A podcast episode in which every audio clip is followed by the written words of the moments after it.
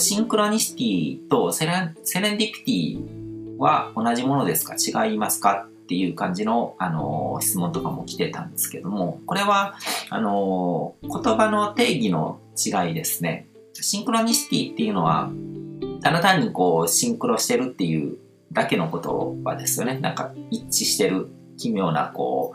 う、偶然の一致、意味のあるように感じられるこう偶然の一致っていうのが見られるっていうのがシンクロニシティで、セレンディピティにはあの幸運とかラッキーなこととかっていう意味合いがくっついてるんですね。うん、だか自分にとっていいことっていうニュアンスが入ってるのがセレンディピティの方ですね。うん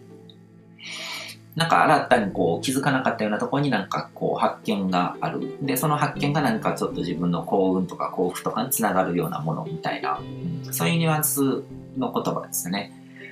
で、そもそもこう幸運とかこう自分にとっていいことっていう、いいことっていうのは、あの、完全な客観性っていうのはなくて、だから、この人にとってはいいことかもしれないけども、自分にとってはそうじゃないっていうこともいっぱいあるし、他の人は何とも思わないかもしれないけども、自分にとってはすごくいいこと、嬉しいことっていうのもあるわけで、あくまで主観っていうところがポイントなんですね。で、その人が世界を見る主観のフィルターで全てが決まってて、で、まあ、シンクロニシティも同じでしたよね。まあ、自分がどういう主観のフィルターで物事を見てるのかによってそこにシンクロが見えたり見えなかったりとかするのと同じで、うん、主観のフィルターを変えればシンクロっていうのはあのー、いくらでも見えるし自分でも起こせるっていうことなんですね。でゴールをしっかりと設定してればあの、そこで起こるシンクロっていうのは全部そのゴールに関連づけてあの捉えられるので全ていい意味を持つんですね。で、その場合は、あの、シンクロニシティっていうよりはセレンディピティって言ってもいいっていう感じだと思いますね。うん、で、えっ、ー、と、次の質問、質問というか、まあ、要望みたいな感じだったんですけど、こう、シンクロニシティっていうものをこう、解説するんだったら、こう、まあ、不確定性原理とか波動関数とかそういうものとかに絡めてちょっとこう説明してもらえると嬉しいですみたいな感じのあの、意見が届いてたんですけども、不確定性原理にしても、こう、波動関数とかにしても結構一般の人には、あの、なかなかイメージの湧かない言葉だと思うんですけども、うん。だからあんまりこう、専門的な言葉を使わずにこう説明しようと思うんですけど、あの、量子論の中で出てきてるものですね。その物理学の中で。量子っていう考え方が、あの、すごく仏教的な言葉、あの、意味合いを持ってて、仏教の中にもあの、空っていう概念があって、あの、まあ、空っていうのは無とは違って、無っていうのはないってことですね。で、有っていうのはあるっていうことで、あるとないがこう重なった存在、どちらも包括しているもののことを空っていうんですけども、それが仏教の中でも2600年前にこう、こう言われ始めたわけですけど、ものすごくこう、難しい概念なんですね。な、なんで難しいかっていうと、こう、物理学でようやく20世紀になって出てきた、こう、量子論とかにつながるような話なので、難しくて当然なんですけども、あの、仏教の中では、縁起っていう概念と組み合わさって、例えばこう、えっ、ー、と、まあ、草とかで編まれた椅子があったら、その椅子は、たまたまこう草が編まれてその形になって椅子としてこう認識されて存在されてるけども、その椅子っていう存在は人の認識が椅子っていうものをこう認識してるから存在してるわけであって、あのー、赤ちゃんとか動物の犬とか猫とかからすればそれは椅子でも何でもなくて、ただこう草がより集まったものとして存在してると。で、すべての存在はそうやってあるとも言えるし、ないとも言えるっていうので、そういうことをこう、空っていう概念で表してるんですけども、量子論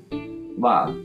どういうことを考えて出てきたものかっていうと、こう、原子の構あの構造ってありますよね。原子って真ん中に原子核があって、周りをこう、塵みたいなこう電子が飛び回ってるっていうことをこう、まあ中学高校の理科の授業とかで習って覚えてる人は覚えてると思うんですけども、でその電子っていうのが、あの、ものすごいスピードで飛んでるんですね。あの、マッハいくらとかっていうスピードで、で、あの、原子自体がものすごくちっちゃいじゃないですか。で、ちっちゃい空間の中をそれだけのスピードで飛び回ってると、もうバリアーみたいな感じで、そこに殻があるのと同じような感じになってると。うん、で、その電子っていうのをが、こう、ある時点、ある瞬間に、まあ、あの、こう飛び回って空みたいになってるけども、あの、ビデオとかのこう一時停止ボタンとかを押したらピタって止まるはずですよね。止まると、こう、ある瞬間に原子核の周りを飛んでる電子の位置っていうのがどこかにこう、ピタって止まるはずじゃないですか。で、その瞬間の、こう、電子っていうのがどの場所にあるのかっていうのをこう観測しようとしてる中で、こう、あれ？これってなんか、とても不思議なことが起こるぞっていうことで、こう、量子っていう考え方が生まれてきたんですけども、その、どこに存在するのかっていうのは実はこう、ピタッとこう、ここっていうことができなくて、確率的にしか記述できないっていうことが、いろいろ実験とか繰り返していくと分かったんですね。だから、これってすごくこう、今までのニュートン物理学とかの世界の中で考えたら、ものすごくなんかショッキングなことで、もしこう、全知全能の神様がいるんだったら、今この瞬間にあの電子はどこにありますかって言ったら答えてくれるはずなんですよ。ここにありますよとか、明確な答えが返ってくるけども、でも実際どうやっても電子っていうのはここっていうのを言うことができなくて、この辺に何パーセントの確率で存在するっていうことしか言えないんですね。で、それをなんか、あの、向こうのすごくこう、信仰心の深い、経験な、あの、キリスト教の信者だったり、ユダヤ教の信者だったりする人たちが、まさかそんな全知全能の神が、そんな曖昧なことを言うわけがないとかって言って必死にいろいろ調べて実験してたけども、それをこう、否定するような結果しか出てこなかった。で、アインシュタインとかも自分が生きてる間にそのあの、問題が解決できなかったけども、でも、あの、絶対にその、あの、そういうことは起こらないっていうことで、こう、神がサイを投げない、サイコロを投げないっていうことを言いながら、こう、死んでいったんですけども、その後の研究によって、やっぱりこう、神様もサイコロ振って決めてるじゃんっていうことが分かっちゃったんですね。うん、だから、あの、全知全能じゃないっていうことがもう分かっちゃった。それが不確定性原理って言って、こう、不確定になっちゃうっていうことなんですね。うん、で、なんで観測できないのかっていうのをちょっと見ていくと、こう、観測するためには、こう、電子の場所とかを知るためには、あの、測定しないといけないわけですよね。で、測定するのに、あの、光の光子っていうのがあるんですけど、光の粒ですね。その光子をぶつけて、電子の場所を調べるっていうことをしようとしたんですけども、電子ってもう塵みたいなもので軽すぎるので、格子をぶつけた瞬間に場所が変わっちゃうんですね。で、つまり、それはこう、観測するっていう行為をした瞬間に、この宇宙に、その観測先の宇宙に、こう、介入しちゃうんですよ。影響を与えてしまうので、観測結果が変わってしまうっていうことが分かったんですよ。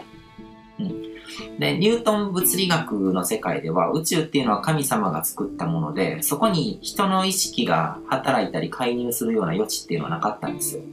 だからニュートン物理学の中で言われてるのってもう人のいない世界のものばっかしです。こう坂道があってこうボールを転がすとかっていうのもそこに人は存在しないし、実際にあのリアルな現実世界の中では存在するはずのものを全部こうあの排除してモデルだけでこう見ていくものなんですけども、でも実際にこう宇宙の中にあるものをこう観測しようと思って掘り下げていくと、そういう問題が起こってきたと。人の意識が入ることによって宇宙のあり方が変わっちゃうので、だから、あの、真理というか本当の真実の姿にたどり着くことができないっていうことが物理学の世界で分かったんですね。うん。だから不確定性原理によって、あの、未来予知っていうものができないっていうことがもう分かっちゃったんですよ。うん、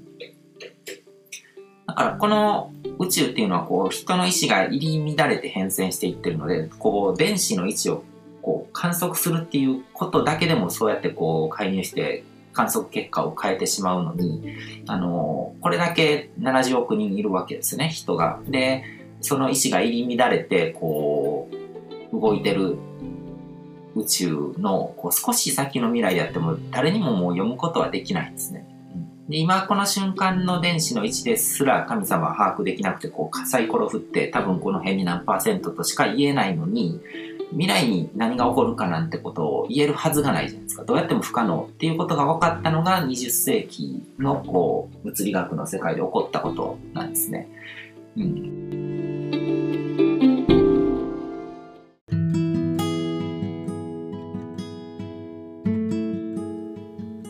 今回も最後まで聞いていただいてどうもありがとうございます。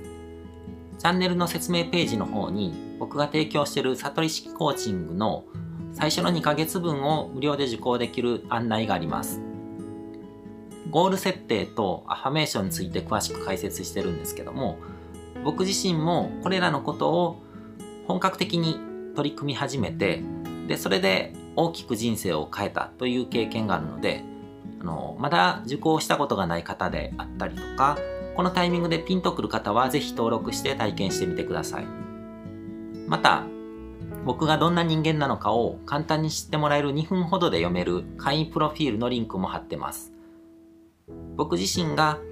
インターネットを通じた出会いによって自分の人生を大きく変えたのでこの出会いがあなたの人生を変える良いものになることを願ってます。